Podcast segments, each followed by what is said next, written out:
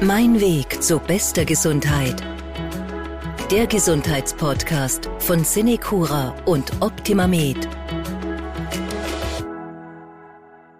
Heute beschäftigen wir uns bei Mein Weg zu bester Gesundheit mit einer Erkrankung, die jeden und jede von uns treffen kann, so dramatisch das vielleicht auch klingt, die Osteoporose, also im Volksmund der Knochenschwund. Es kann jeder von uns auch etwas dagegen tun. Das ist die gute Nachricht. Darüber und was es über Osteoporose sonst noch zu wissen gibt, darüber sprechen wir heute. Ich bin Martin Hammerl. Heute mein Gast zum Thema ist per Skype zugeschaltet Dr. Pamela Fenk.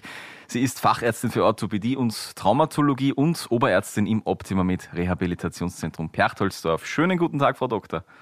Guten Tag. Schön, dass Sie die Zeit haben. Vielen Dank. Gerne. Frau Doktor, Sie sind die Expertin. Wir sind die Laien unter Anführungszeichen bei Osteoporose. Wir haben da im Kopf normalerweise die Knochen werden dünner, die Knochen werden weniger. Wie schaut das in der Realität aus? Trifft dieses Bild tatsächlich zu?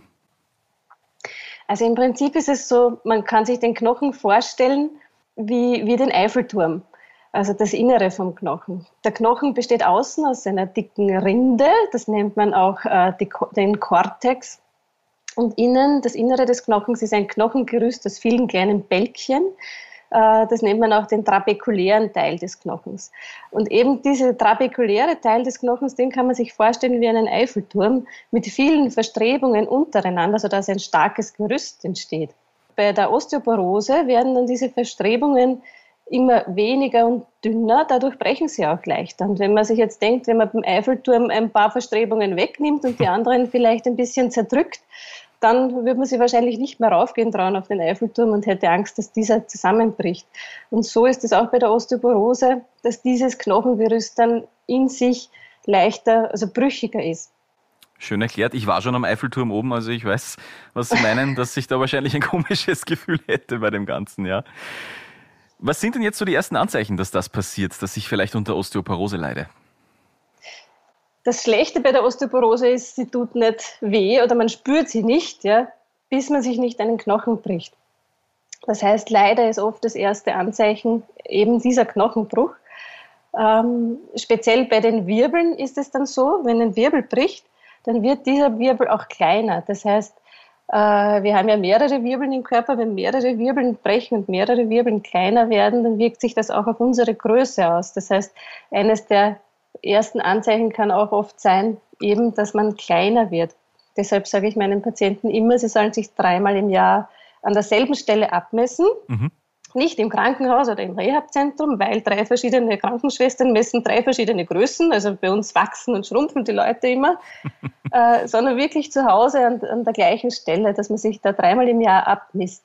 Wenn man mehr als drei Zentimeter geschrumpft ist, dann äh, sollte man einen Arzt aufsuchen und ein Röntgen machen, und zwar das Röntgen von der Brustwirbelsäule und von der Lendenwirbelsäule, damit man dann sehen kann, ob da vielleicht schon Brüche da sind.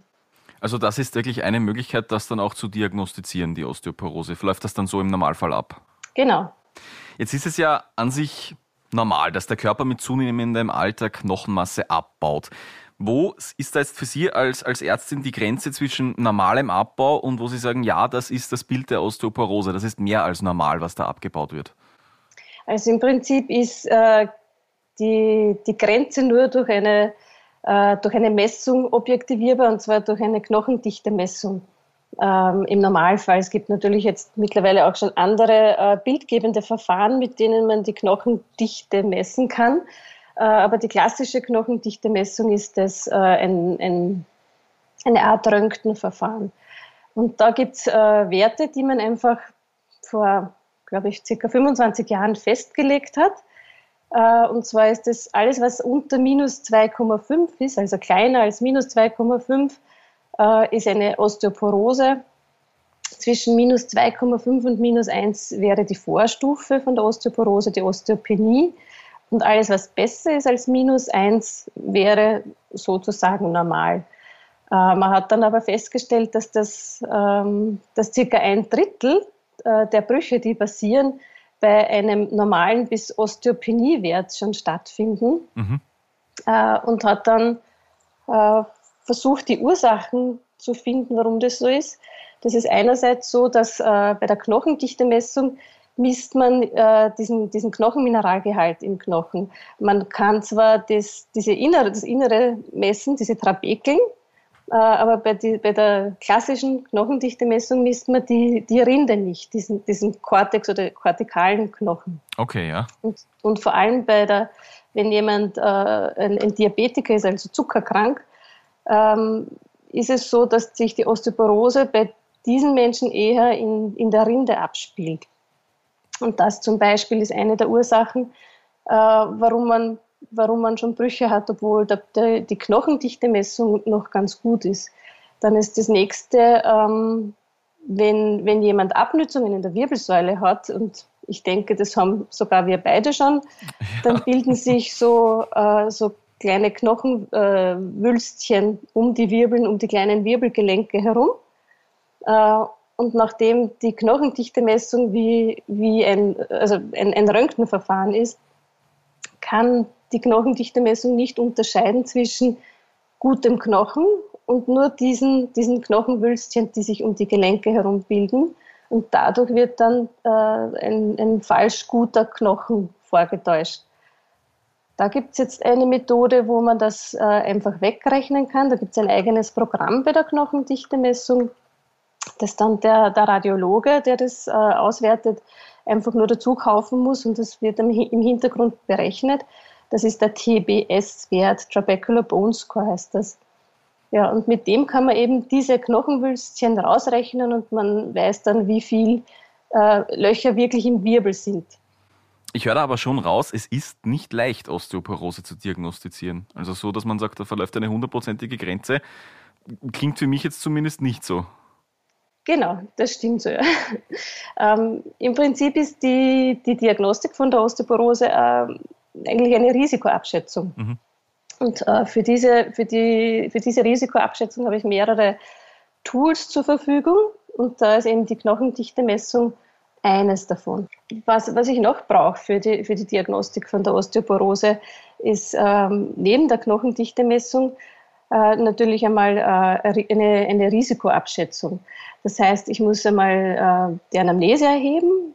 Das heißt, äh, zur Anamnese gehören, äh, ob, der, ob, ob eben jemand schon einen, einen Größenverlust hat von mehreren Zentimetern, ob mehrere Knochenbrüche seit dem 40. Lebensjahr bestehen, äh, ob es Osteoporose in der Familie gibt, ob es häufige Stürze gibt, häufige Rückenschmerzen.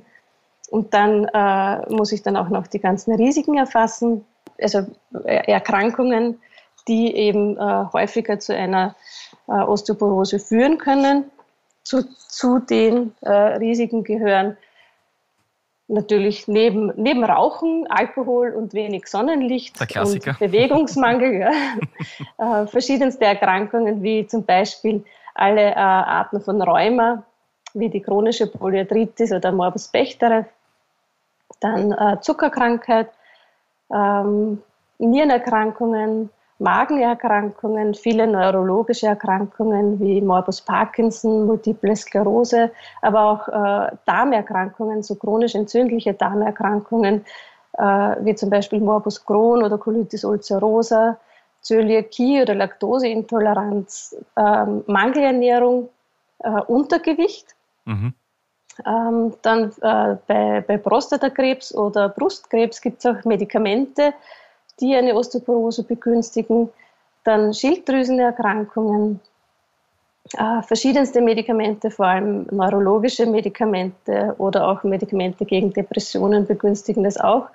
Und äh, der Knochenfresser schlechthin ist das Cortison. Das Cortison ist ein wichtiges Medikament gegen Entzündungen, aber hat eben als, als Nebenwirkung, dass es den, den Knochen angreift. Daher muss man bei einer längerfristigen Cortisontherapie immer schauen, dass man äh, einen Schutz für den Knochen auch macht.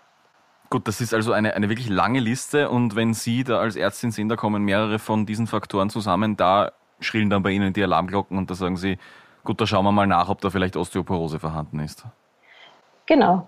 Äh, und zusätzlich äh, mache ich dann persönlich immer auch äh, ein, äh, bestimmte Blutbefunde. Mhm. Blutbefunde, ähm, einerseits um andere Erkrankungen auszuschließen, die auch Knochenbrüche machen. Bei jungen Menschen sind es vor allem äh, Vitamin D-Mangel zum Beispiel.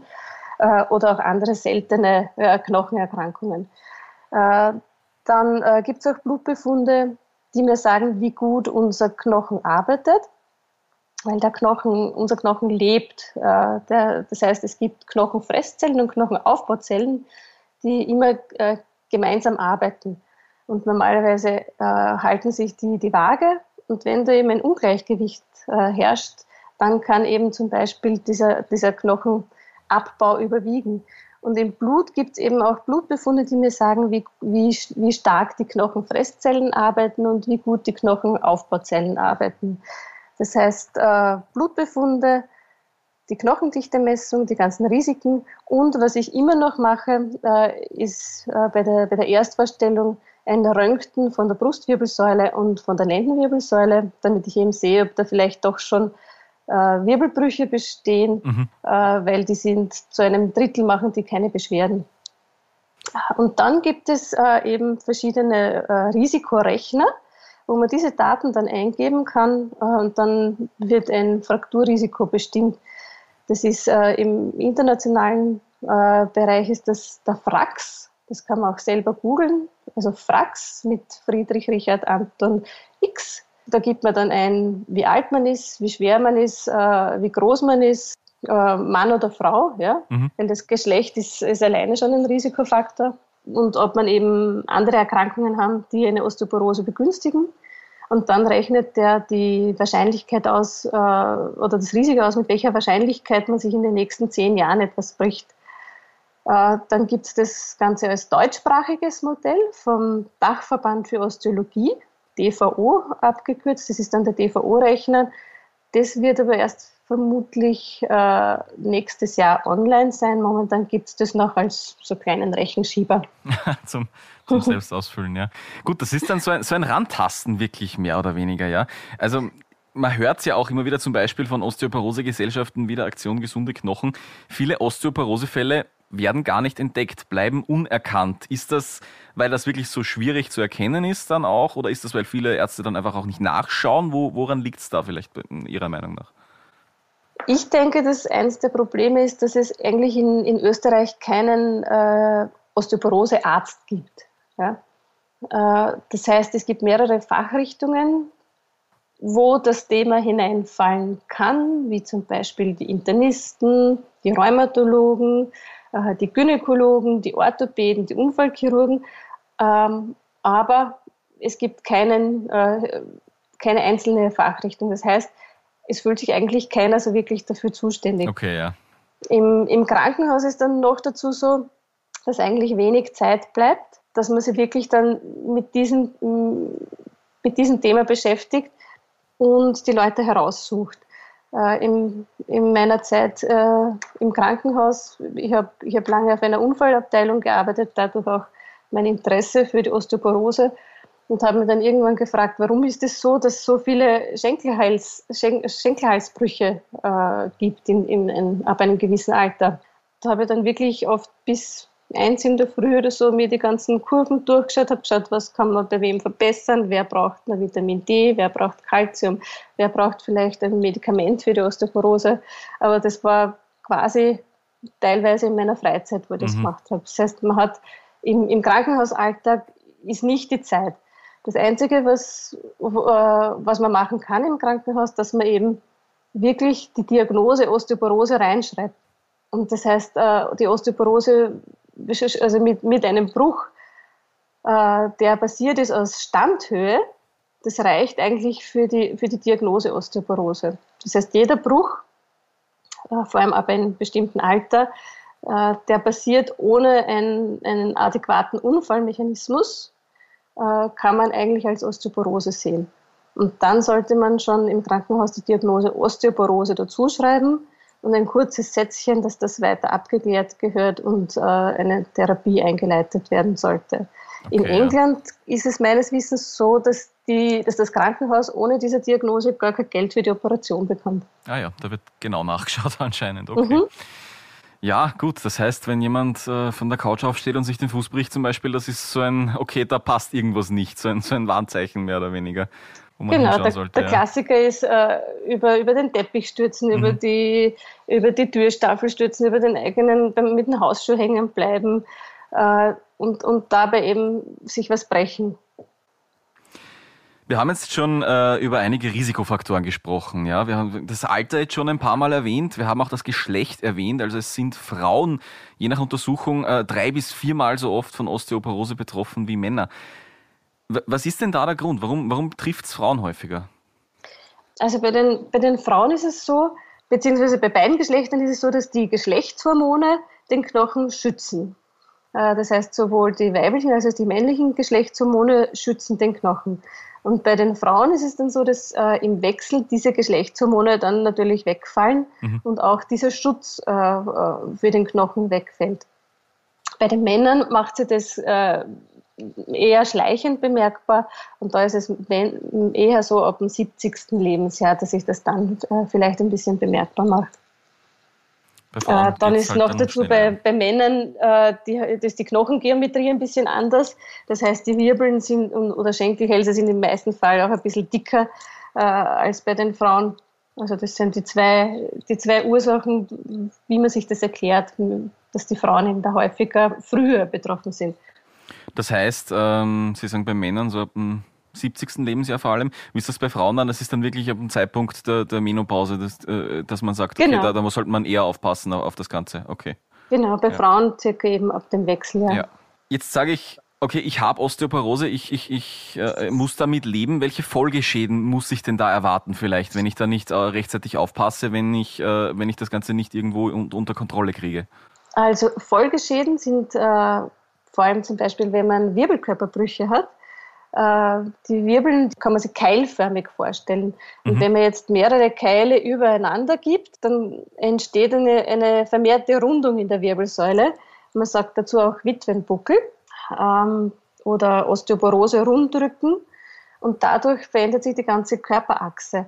Das heißt, äh, man ist mehr nach vorgeneigt äh, damit man nicht nur auf den Boden schaut, muss man den, den, den Hals überstrecken. Dadurch kriegt man auch teilweise Probleme im, im, im Nackenbereich. Äh, durch die veränderte Körperachse stürzt man natürlich auch leichter, äh, hat meistens ein bisschen die, die Hüften und die Knie gebeugt. Ähm, dadurch kriegt man auch da Probleme.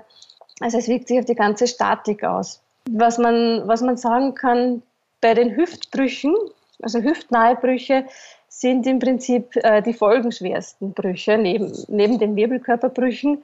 Warum ist es so? Es ist immer noch so, dass äh, nach einem hüftnahen Bruch circa 20 Prozent innerhalb eines Jahres an den Folgen versterben. Also nicht direkt an den Bruch, sondern wirklich an den Folgen wie eben die Immobilität, dadurch auch Lungenprobleme, Herzprobleme. Ja. Thrombosen und so weiter. 40 Prozent können nach einem Hüftgelenksnahen Bruch nicht mehr alleine gehen. 50 Prozent können die Wohnung nicht mehr ohne fremde Hilfe verlassen. Wir sprechen heute über Osteoporose in unserer aktuellen Folge von Mein Weg zu bester Gesundheit. Wir haben jetzt viel darüber gesprochen, was Osteoporose auslöst, was äh, Osteoporose dann auch nach sich ziehen kann. Im besten Fall bekomme ich sie natürlich erst gar nicht, ja, sondern ich kann vorbeugen.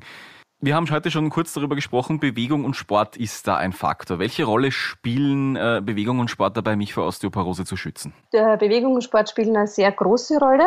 Wenn ich ein bisschen ausholen darf, ist es so, äh, vor allem, wie schon einmal gesagt, unser Knochen, äh, der lebt. Ja? Das heißt, der wird nicht einfach irgendwann gebildet und bleibt dann so, sondern er wird eben immer wieder äh, neu äh, aufgebaut und also abgebaut und wieder neu aufgebaut. Und in, der, in unserer Kindheit und Jugend bis circa zum 30. Lebensjahr überwiegt der Knochenaufbau.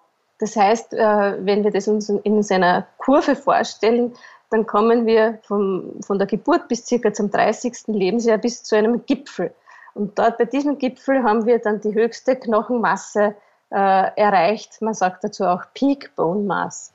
Das heißt, äh, wenn ich jetzt in dieser Zeit schon nicht genug, äh, nicht genug Bewegung mache, meinem Knochen nicht genug Reize gebe, dann komme ich gar nicht auf diesen Gipfel rauf, sondern nur vielleicht bis zur Hälfte vom Gipfel. Äh, und von diesem Gipfel weiter dann hält sich die, der Knochenaufbau und der Knochenabbau ungefähr die Waage und die sind im Gleichgewicht. Und dann später äh, äh, überwiegt dann schon langsam der Knochenabbau. Äh, das heißt, äh, bereits in, in unserer Jugend spielen eben Sport und Bewegung eine große Rolle und natürlich auch später. Warum ist das so? Wenn man sich jetzt vorstellt, der Muskel, der liegt ja nicht einfach nur so auf dem Körper an, sondern der Muskel, äh, das Muskelende setzt mit einer Sehne am Knochen an. Mhm. Das heißt, das, äh, das hat direkten Kontakt mit den Knochen. Und immer wenn ich den Muskel bewege, dann sagt der Muskel bzw. die Sehne dem Knochen, hey, mach auch was. Ja, Wir müssen heißt, was tun, ja. So, so regt, man, regt man auch den Knochenstoffwechsel an, durch eben Muskeltraining. Ähm, es ist jetzt nicht eindeutig bewiesen, dass man einen äh, quasi äh, osteoporotischen Knochen wieder auf, rein durch Muskeltraining gesund machen kann, aber man kann auf jeden Fall verhindern, dass sich das weiter, äh, dass sich das weiter abbaut. Äh, und ja, neben dem Muskeltraining, und das, das sollte wirklich ein, ein, ein, richtiges Krafttraining sein, das kann man ruhig eben mit Handeln machen, äh, und das sollte man mindestens zweimal pro Woche machen.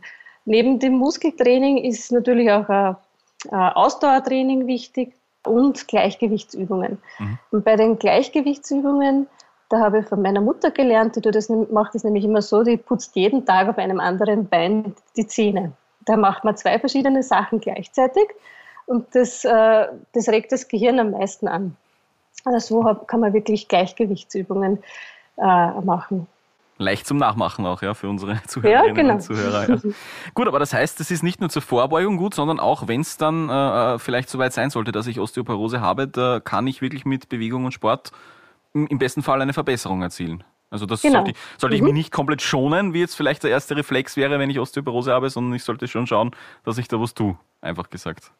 Genau, also wenn man, wenn, man, äh, wenn man einen frischen Bruch hat, muss man sich natürlich in der Zeit, bis der Bruch heilt, äh, schonen. Klar, das ja. ist schon klar. Aber das Wichtigste ist, bei jedem, bei jedem äh, osteoporotischen Bruch eben nicht im Bett liegen zu bleiben. Das heißt, auch wenn man einen, einen Wirbelkörperbruch hat oder einen Schenkelhalsbruch, ist immer das Wichtigste, dass, äh, dass man sich so schnell wie möglich wieder bewegt. Aber richtiges Training, das kommt natürlich erst dann, wenn der, wenn der Bruch verheilt ist. Aber das die Knochen wichtig. brauchen einen Anreiz, damit sie wieder äh, genau. heilen und, und, und sich stärken, ja. Gut, also sehr, sehr wichtig. Äh, Bewegung und Sport in Sachen Osteoporose. Wie schaut's mit der Ernährung aus? Weil klar fallen da natürlich vielen Menschen sofort so die alten Weisheiten ein, unter Anführungszeichen, mit schön brav die Milch trinken, damit die Knochen stark werden. Äh, was sagen Sie da als Expertin dazu? Wie kann ich mit der Ernährung wirklich Osteoporose vielleicht vorbeugen? Ist das wirklich die Milch, die da so einen hohen Stellenwert hat oder, oder wie schaut's da aus? Also Milch ist sicher eines der, der Nahrungsmittel, die die gut sind bei der Osteoporose, weil sie eben viel Kalzium haben. Und Kalzium, das ist eben der, der Kalk, den unsere Knochen brauchen, äh, damit sie schön fest werden oder bleiben. Äh, in der Milch und in den Milchprodukten ist viel Kalzium drinnen, aber auch zum Beispiel Mineralwasser. Da kann man schauen, dass das Mineralwasser über 150 Milligramm Kalzium pro Liter hat. Was, äh, es gibt auch verschiedene Fruchtsäfte, wo viel Kalzium drinnen ist. Äh, dann neben den Milchprodukten, wenn man die nicht mag, kann man sich natürlich auch über Gemüse und Obst, da wären zum Beispiel Brokkoli, Kohlgemüse, Lauch, Sellerie, Fisolen, verschiedenste Kräuter, Beeren, Kiwis, frische Feigen, Orangen, Mandarinen, ähm, ganz nützlich. Dann gibt es auch noch verschiedenste Nüsse und Samen. Der Mohn, der hat ganz viel Kalzium. Mhm oder auch Haselnüsse, Mandeln, Sesam und verschiedenste Getreideprodukte wie Amaranth, Quinoa oder Hafer. Ähm, dann brauchen wir natürlich auch noch das Vitamin D. Das Vitamin D hilft, äh, dass das Kalzium auch aus der Nahrung aufgenommen werden kann und schaut, dass das dorthin kommt, wo es gebraucht wird. Vitamin D ist speziell äh, enthalten auch in, in fettreichen Fisch, in Eiern, in Pilzen oder eben auch in Milchprodukten. Was man aufpassen muss, ist, es gibt auch sogenannte Kalziumräuber. Okay. Ja, das heißt, die sollte man äh, vermeiden, dass man das zu viel isst, beziehungsweise gemeinsam mit, mit kalziumhältigen Produkten. Ähm, ähm, am wichtigsten sind da Phosphat und Oxalsäure. Phosphat ist drinnen in verschiedensten Fleisch- und Wurstprodukten. Das heißt, daher sollte man schauen, dass man Fleisch- und Wurstprodukte eher nur dreimal pro Woche isst aber auch vor allem im Cola. ja, oder in Schmelzkäse, in bestimmten Süßwaren und Fertigprodukten. Die Oxalsäure ist drinnen in, in Spinat, Rhabarber, Mangold, roten Rüben, im schwarzen Tee, Schokolade und Kakao.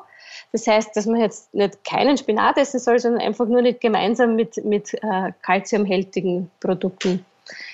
Dann natürlich, wie immer, Rauchen, Alkohol. Die Klassiker und sind Kaffee, da wieder dabei genau, natürlich. Ja. Sind auch Kalziumräuber.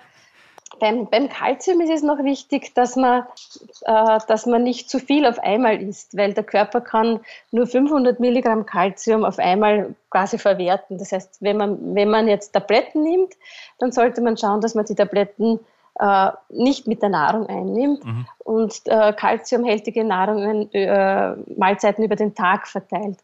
Äh, was mir auch noch ganz, ganz wichtig ist zu erwähnen, äh, ein weiterer Kalziumräuber sind, ist der Magenschutz, äh, Magenschutztabletten, die äh, Protonenpumpenhemmer.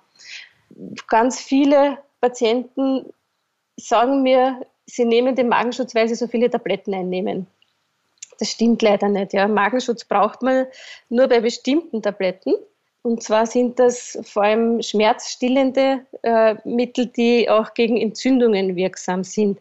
Dazu gehören äh, zum Beispiel das bekannte Voltaren, Diclofene, Seractil, Brufen, Profen, Naproxen, Vimovo, Deflamat, ja, die, diese Sachen.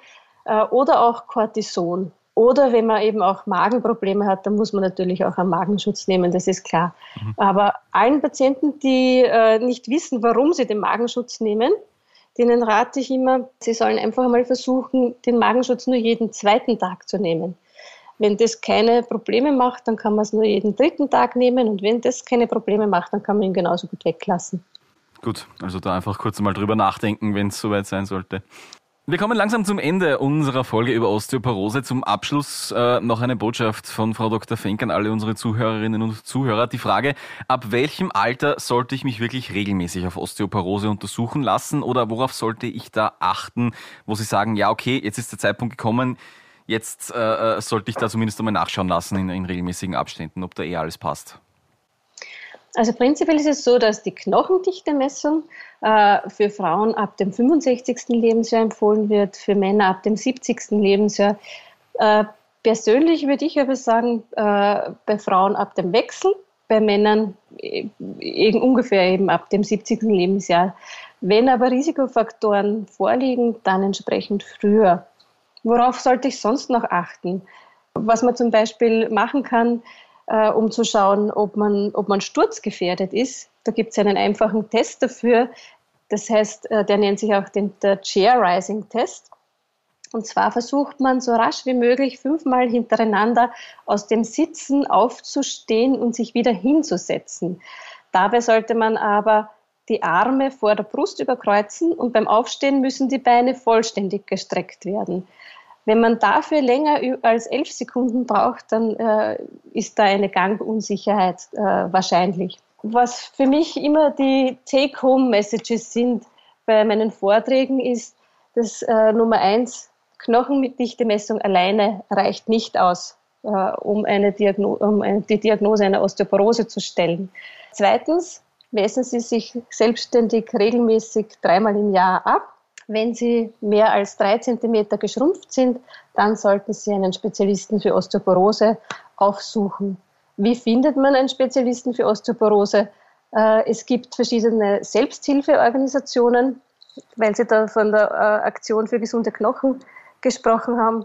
Äh, die machen da wirklich tolle Sachen und da gibt es auch eben so Folder, wo man Telefonnummern für Selbsthilfegruppen findet und die können einen meistens sagen, welcher Arzt in der Nähe sich mit Osteoporose beschäftigt. Und das Dritte ist, regelmäßig trainieren und schauen, dass seine Muskeln gekräftigt sind. Vielen Dank äh, für das Gespräch über Osteoporose an äh, Frau Dr. Pamela Fenk.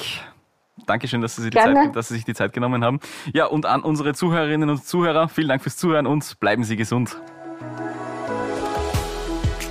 Mein Weg zu bester Gesundheit der Gesundheitspodcast von Cinecura und Optimamed.